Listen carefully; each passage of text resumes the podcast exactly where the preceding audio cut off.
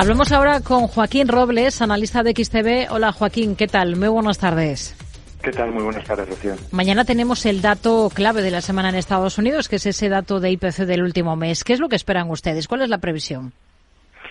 Bueno, la previsión es que caiga del 3% por primera vez desde 2021, lo que eh, justificaría ¿no? esta sensación que hay en los mercados de que la inflación va a seguir desacelerando y que tarde o temprano van a llegar esos recortes de tipos. Estamos en un entorno que las bolsas norteamericanas están en máximos históricos porque un dato muy distinto a la previsión, ya sea por arriba o por abajo, podría despertar algo más de volatilidad. Hmm. Fíjese que ya hay algunas voces en Estados Unidos que comienzan a hablar de que acabaremos viendo deflación en el país. Eh, no sé cómo lo ven ustedes. ¿Se podría estar gestando? Bueno, yo creo que eh, debería de pasar mucho tiempo para ver deflación. Todavía estamos viendo cómo el mercado laboral está prácticamente en mínimos de las últimas cinco décadas, sigue teniendo una gran presión salarial. De hecho, eh, los salarios están creciendo por encima de la inflación y estamos viendo cómo hay una gran confianza, sobre todo los consumidores.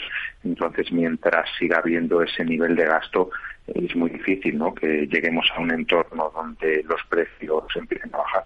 China ya se está enfrentando a ello, el gigante asiático, el gran competidor de Estados Unidos. Claro, es lo que estaba pensando, pero es que la economía ahora mismo está en una situación totalmente opuesta. China no se ha recuperado todavía de la crisis inmobiliaria, que tiene un gran peso en su PIB, y tanto inversores como consumidores tienen una gran desconfianza eh, por la falta de estímulos y de apoyo del gobierno, algo totalmente distinto eh, que lo que ocurre en Estados Unidos. Hmm.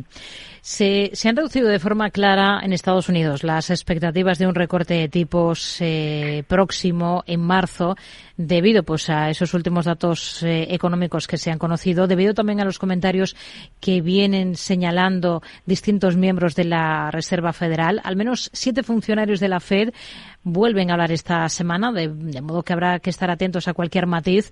¿Realmente tiene necesidad la Fed de bajar tipos ahora?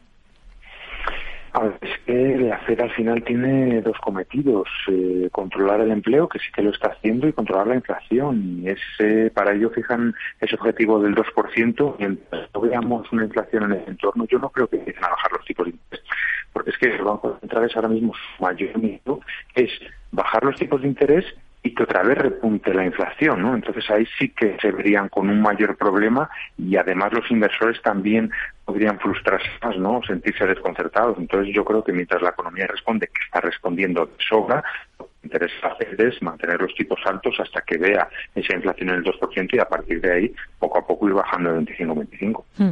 Aquí en Europa, ¿Hasta qué punto le preocupa ese ajuste del mercado inmobiliario de Alemania? Hemos sabido esta jornada que se ha intensificado en el cuarto trimestre de 2023, cuando los precios han disminuido en promedio un 7,2% interanual, que es la mayor caída de toda la serie histórica del índice elaborado por la Asociación Bancaria VDP y con un desplome particularmente profundo en la parte del segmento comercial.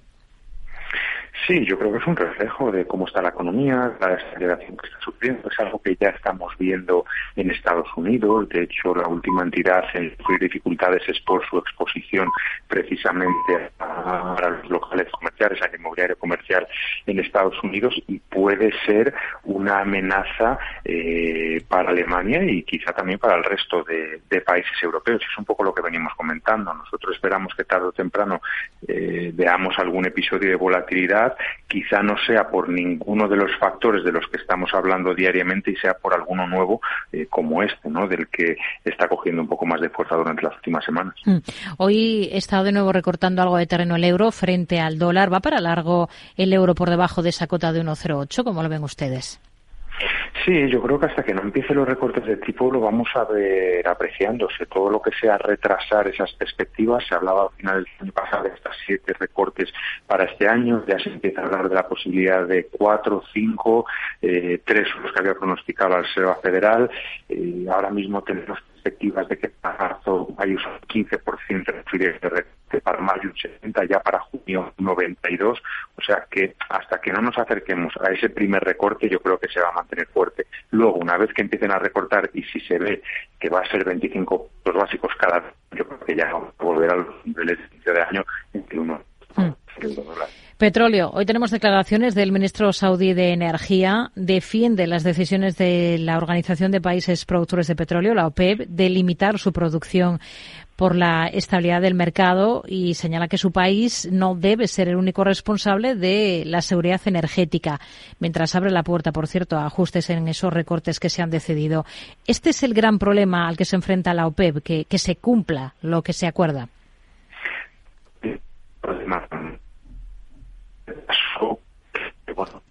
Bueno, parece que tenemos ciertos problemas para de cobertura. Eh, Joaquín, no sé si se puede desplazar hacia algún lado para ver si le escuchamos mejor y nos puede contar exactamente, bueno, qué, qué visión tiene, ¿no? De, de esta actuación que está siguiendo ahora mismo la OPEP.